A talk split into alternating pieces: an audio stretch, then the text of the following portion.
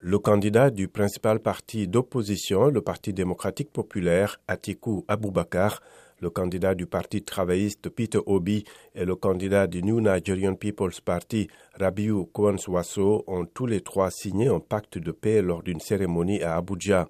Le candidat du parti au pouvoir APC, Bola Ahmed Tinubu, n'était pas présent à la cérémonie, mais son colistier a paraffé le document en son nom. Mahmoud Yakoubou, le président de la Commission électorale nationale indépendante, a déclaré que l'engagement en faveur d'une campagne électorale pacifique et axée sur les problèmes devrait résonner au-delà des candidats à la présidence.